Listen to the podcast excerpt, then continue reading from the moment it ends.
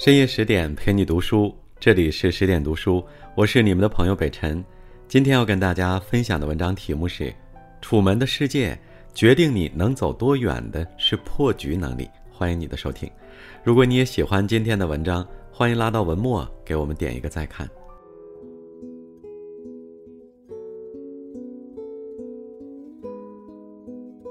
你是否曾想过，自己的生活是一部大型电视连续剧？除你以外，所有的一切都是假的。父母、妻子、朋友，都只是尽职尽责的演员。星辰日月、风浪波涛，不过是总设计师的调度。一切都来源导演的精心编排。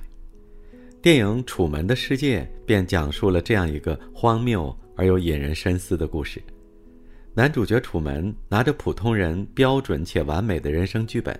他有体面的白领工作，漂亮贤惠的妻子，永远热情友好的邻居。可事实是，从出生开始，他就被选为一档电视剧的主角，整整三十年，一举一动都被摄像头监控，二十四小时无间断向全世界直播。他的人生只是一场盛大的表演。如果你是楚门，当发现了这个世界的真相，是会选择继续生活在眼前美好的样板间？即使被隐瞒、被豢养、被监视，还是会选择拼尽全力的去逃离和抗争，哪怕头破血流，哪怕前途未卜。楚门的答案是反击世界，破局重生。你的人生不必活成别人期待的剧本。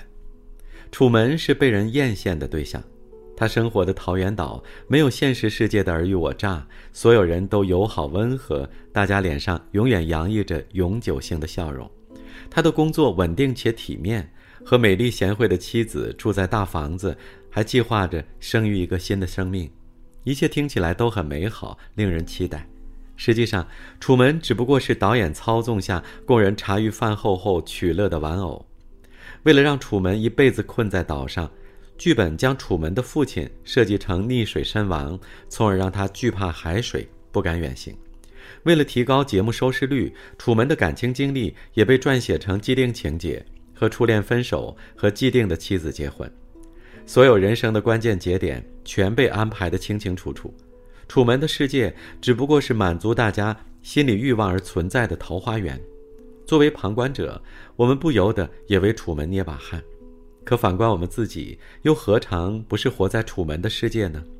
几乎每个人都或多或少背负着来自外界的期待，社会舆论、信息茧房，无一不在干涉着我们的选择。这个世界仿佛有一套标准的剧本，把我们的人生故事提前安排：要成绩优秀，要工作体面，要赚钱顾家，要买房买车，要结婚生子。只要哪一个情节没有按照套路走，就容易被人说三道四，从未有人来关注你想要。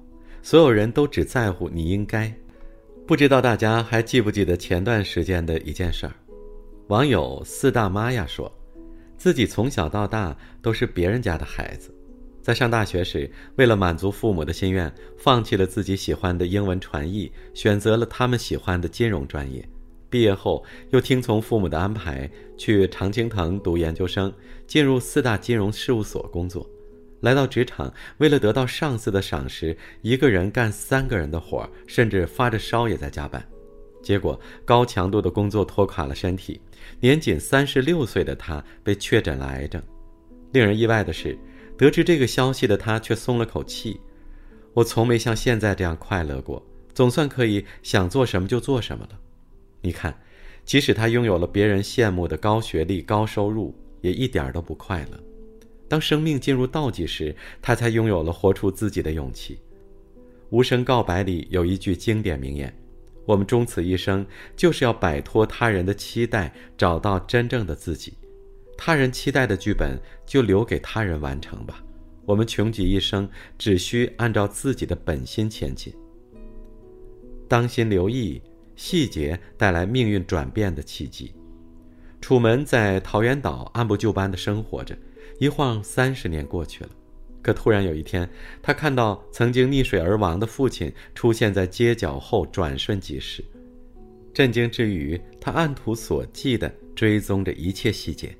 他回想起大学里邂逅的初恋，突然被父亲强行带走，想出发去外地寻找心爱的姑娘，母亲却突发重病要他照顾，自己的妻子常常欲言又止，好像总有事情瞒着他。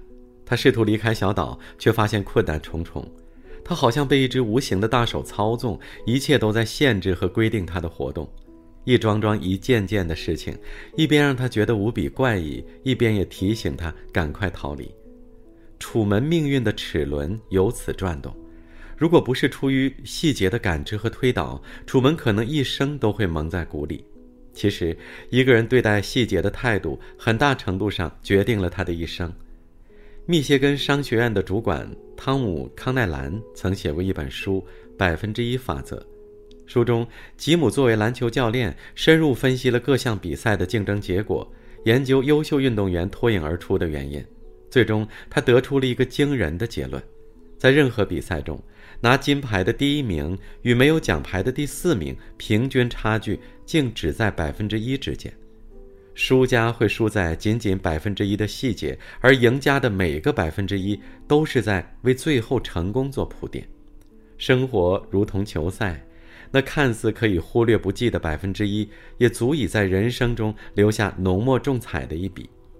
不知大家是否还记得，湖南卫视的主持人吴昕，曾经她常被网友称为“普女”，明里暗里说着她普通没优势。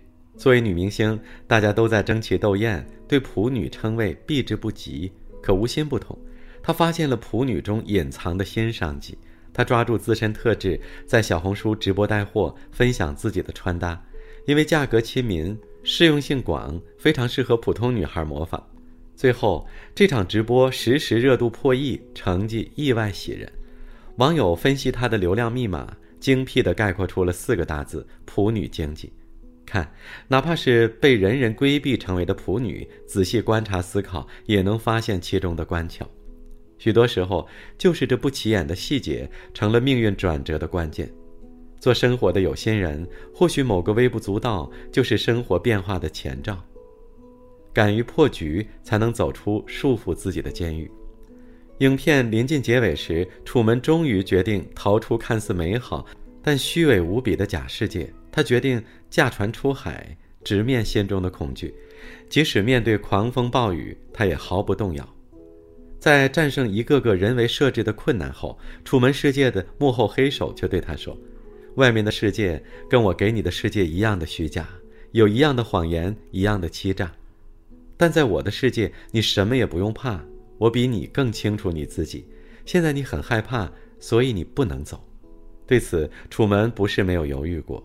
他明白，留下他可以继续过衣食无忧的生活，这个世界是熟悉的、安全的。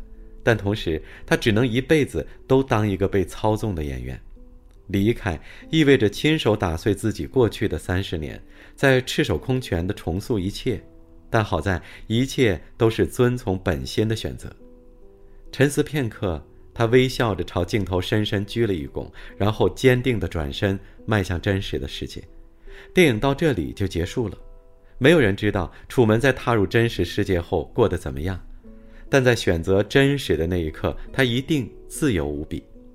回到现实生活，我们也许没有楚门那般勇气，比如考试前不好好复习，这样就可以把考不好归结为没努力；比如明天要争取加薪和领导面谈，焦虑一夜却故意迟到五分钟，只为了躲避面谈的压力。哪里是不想争、不想要呢？只不过是为了维护自己脆弱的自尊心而不得不向现实妥协。可所谓成长，并不是要到某个年龄段就自然而然地达成的结果，而是需要在漫长的跌打损伤中一次次推翻过去，才能一点点重塑内在。我们知道，在前行的道路上，天气不会一直阳光灿烂，路上也总有高山和险滩。坚持心之所向，不断破局，也许不一定会达成目标，但一定会拥有更多可能。点亮文末的再看吧，愿我们都能用力摆脱桎梏，乘风破浪，且歌且行。更多美文，请继续关注十点读书，也欢迎把我们推荐给你的朋友和家人，一起在阅读里成为更好的自己。我是北辰，祝你晚安。明晚见。